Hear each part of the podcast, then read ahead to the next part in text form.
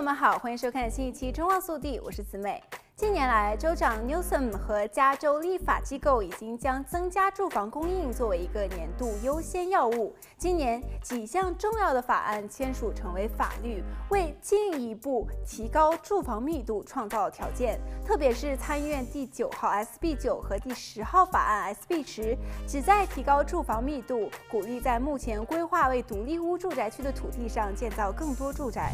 SB 九在政府法规中增加了两部分，第六万五千八百五十二点二一和六万六千四百一十一点七条，即从二零二二年开始，城市和县城允许两千四百平方英尺或以上的地块分割成两个地块，每个地块上可以有两个住宅。这种地块分割不需要举行听证会，新单元的面积必须至少为八百平方英尺，每个单元可能需要一个停车位，除非该物业位于优质交通走廊或者是主要交通站的半英里范围内。优质交通走廊是指在高峰时段至少每十五分钟就有一辆公交车停靠的区域。SB 十制定了新的政府法规，第六万五千九百一十三点五条，允许地方政府采纳分区条例来重划土地利用方式，在位于交通发达地区或者是城市间隙区的地块上建造最多十个住宅单元。法规将交通发达地区定义为距离主要交通站点，如公交车站、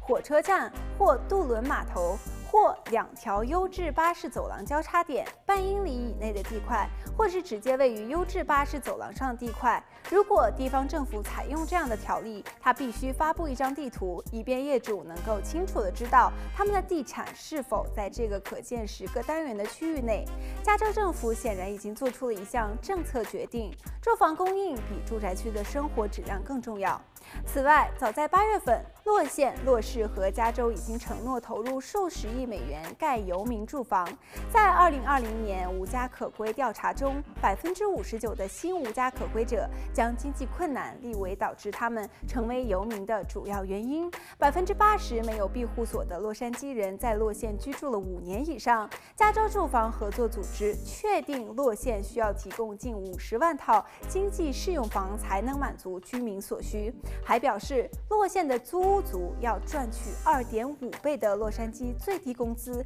才能负担得起每月平均租金一千九百八十八美元。好了，本期节目到这里就结束了，让我们下期再见。